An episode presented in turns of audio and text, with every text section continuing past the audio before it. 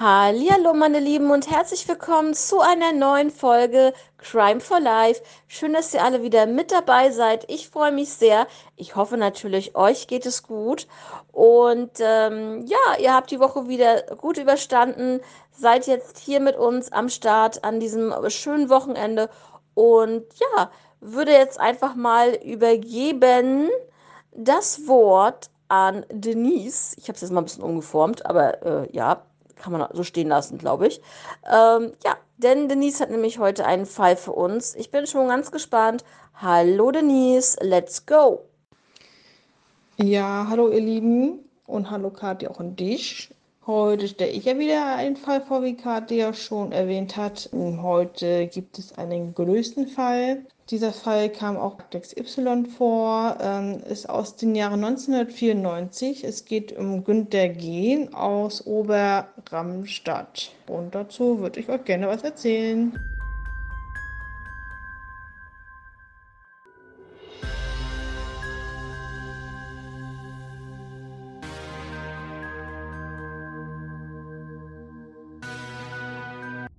Auf der Anklagebank sitzt der 48 Jahre alte Güney C. Ihm wird vorgeworfen, am frühen Nachmittag des 20. Januar 1994 gemeinsam mit seinen Komplizen Mehmet E., den 70 Jahre alten Optiker Günter G., in dessen Kontaktlinseninstitut in der großen Eschenheimer Straße umgebracht zu haben. Aus Habgier und um den vorangegangenen Raubüberfall zu verdecken. Laut Anklage klingelten die beiden Männer an der Tür des Ladens, drängten dann den allein anwesenden Inhaber, der die Tür öffnete, ins Innere, verbanden ihn die Augen mit einem Schal, knebelten ihn mit einem Baumwolltuch, fesselten äh, Hände und Füße mit einer Paketschnur. Dann durchstöberten sie das Geschäft nach Beute. Während dieser Zeit konnte sich der Überfallene von seinen Fesseln befreien und die Augenbinde abnehmen, was laut Anklage wohl sein Todesurteil war.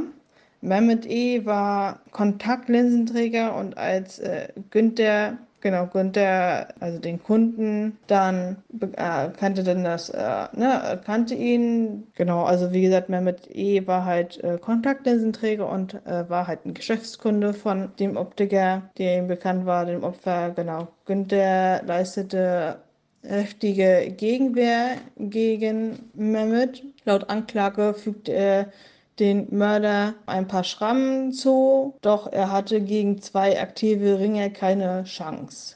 Viermal wurde er mit dem Messer in den Hals gestochen. Einer der Stiche habe bis auf die Wirbelsäule gereicht. Anschließend wurde er mit dem Schal stranguliert. Das äh, Würgen sei so stark gewesen, dass äh, dem Opfer das äh, linke Schild Knorpelhorn brach. Die Täter flüchteten nach der Tat mit der Beute, der EC- und Kreditkarte sowie der Armbanduhr des Opfers und Bargeld in Höhe von etwa 1000 Mark. Lange fehlte von den Mördern jede Spur. Auch ein Fahndungsaufruf Akte XY brachte keinen Erfolg.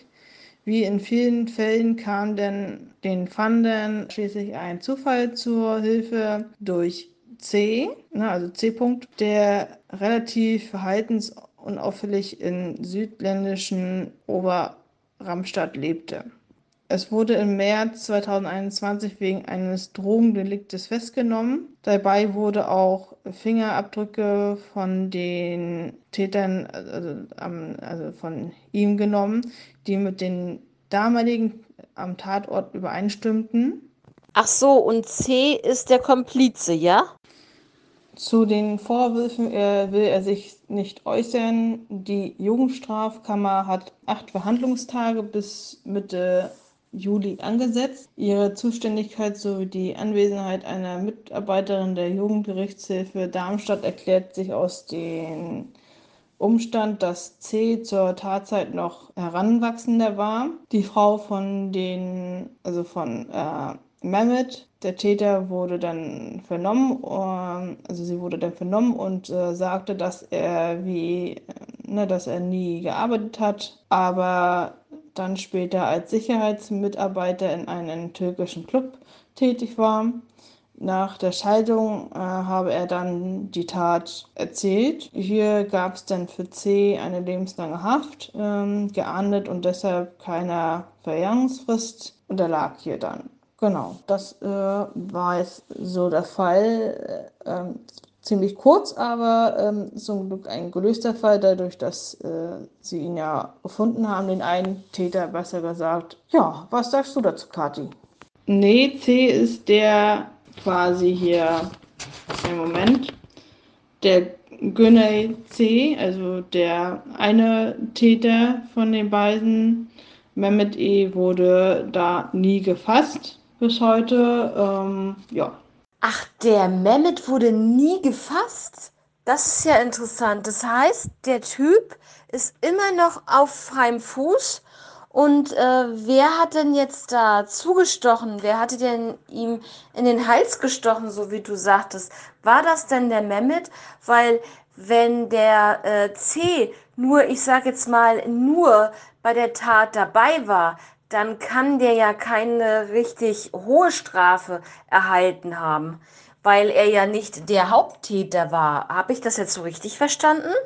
Genau, also wenn ich das, äh, ja, also ich denke, was C war, also ne, der andere, der Güney, war ja die Fingerabdrücke ja äh, dann verglichen worden da am Tatort und dieser Mehmet äh, ja nie gefasst wurde. Ne? Also er ist irgendwie dann verschwunden auch, äh, laut der Aussage von seiner Ex-Frau. Ja, das ist auf jeden Fall eine sehr brutale Tat.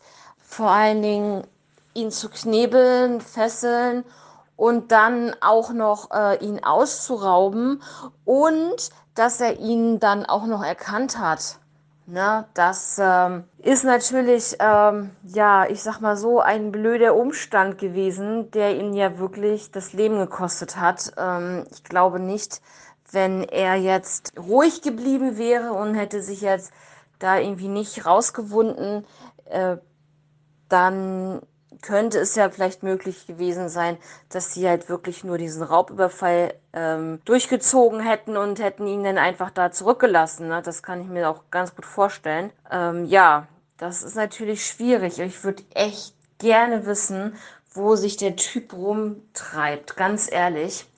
Ähm, wie alt waren die denn eigentlich zu dem Zeitpunkt? Also laut Internet stand jetzt, also er ist aus dem Jahre 94, der 48 Jahre alt. Also müsste er damals, also wenn es vor 28 Jahren war, ich weiß jetzt nicht, wann der Beitrag da eingestellt wurde, also müsste er 20 gewesen sein. Aber wenn es ja vor, den, vor der Jugendstrafkammer lief, müsste er ja dann noch im jugendlichen Alter gewesen sein damals. Genau. Also jetzt ein direktes Alter stand hier nicht. Also wie gesagt, es war halt der Mord vor 28 Jahren. Wäre er eigentlich 20, aber das haut er dann nicht hin, wenn es vor der Jugendstrafkammer läuft. Schwierig jetzt zu sagen. Also ich denke mal, so im jugendlichen Alter näher gewesen, ne, die beiden. Ach so, das heißt also, dass er heute 48 Jahre alt ist, ja?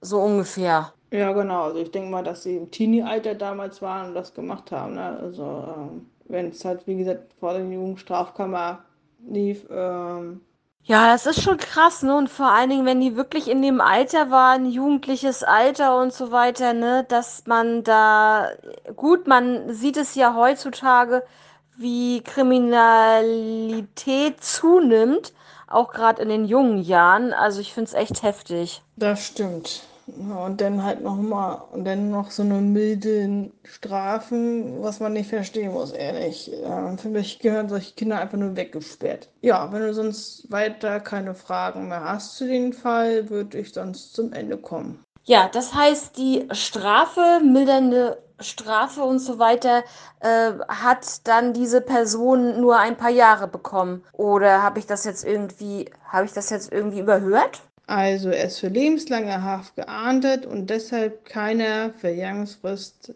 unterliegen. So hieß es halt im Internet.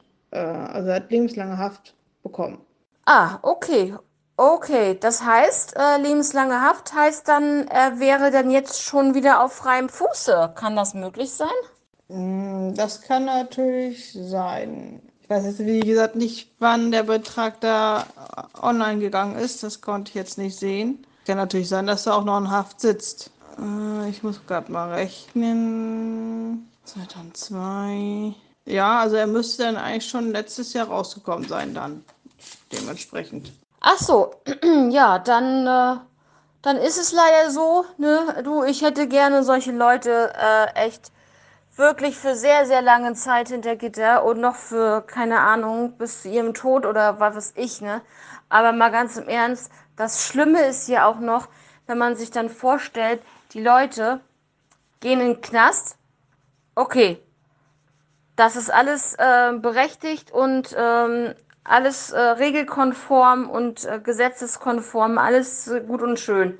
Aber äh, der Steuerzahler zahlt, dass die dort arbeiten, dass die dort also arbeiten können, dass die dort essen, äh, also Verpflegung bekommen und so weiter. Ne? Also das ist das, was ich dann immer, was es dann halt so das Negative ausmacht. Ähm, wir, wir verurteilen alle, ähm, auch äh, wenn man jetzt so ähm, jetzt in der jetzigen Zeit so die ganzen ähm, kriminellen Handlungen in Deutschland sieht mit Vergewaltigung und so weiter. Das ist alles gut und schön, die Leute dann von der Straße zu holen und dann äh, in den Knast zu stecken. Aber mal zu überlegen, dass wir, wir das Volk, ja, wir die Steuerzahler, ähm, dann dafür aufkommen, dass solche Leute Essen und Trinken bekommen einen Schlafplatz bekommen, Arbeit im Gefängnis bekommen und es denen wirklich, eigentlich wirklich prächtig gut geht im Gefängnis. Und das ist, das ist so mal so ein Anstoß, so ein Denkanstoß, ähm, vielleicht an euch da draußen. Ähm, ähm, seht ihr das auch so? Ich finde es äh, ich find's ganz schlimm, wenn man sich das überlegt, äh, natürlich ist es super, dass die dann von der Straße weg sind und keine Straftaten mehr begehen können. Ähm, natürlich sind die Strafen auch viel zu milde, um Gottes Willen. Aber wenn man sich das mal überlegt, wer das bezahlt, dann äh, finde ich das schon wirklich ähm, widerlich. Ne? Ich finde das widerlich, weil ähm, selbst die Opferfamilien bezahlen mit ihren Steuern, dass der Täter im Knast sitzen kann.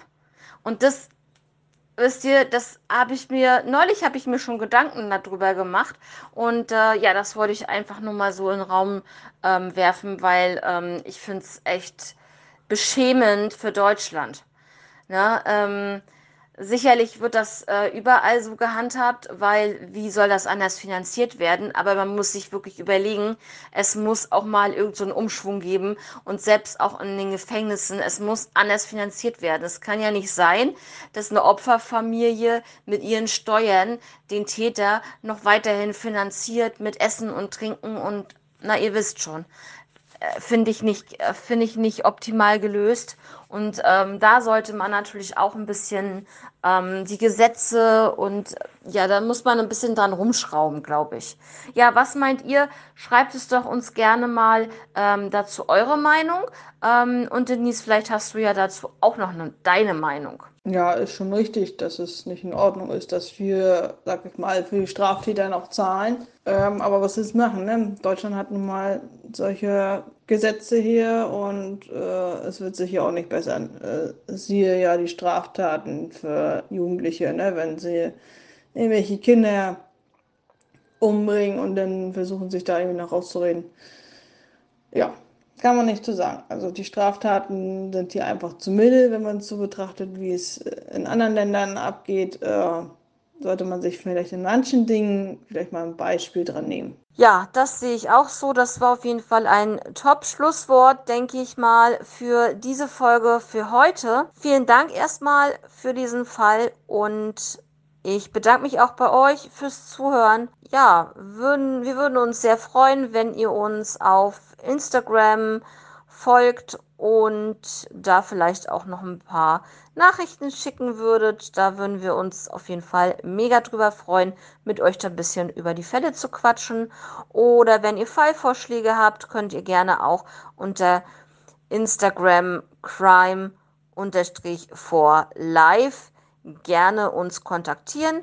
Wir sind für alles offen und ja, wünsche euch jetzt erstmal schon mal ein schönes Wochenende, schönes restliche Wochenende jetzt und macht es gut, genießt eure Zeit, passt auf euch auf und ich übergebe das Schlusswort dann einfach mal an Denise. Auch Denise, ein schönes Wochenende für dich und wir alle hören uns dann hoffentlich nächstes Wochenende wieder, wenn es wieder heißt, eine neue Folge Crime for Life.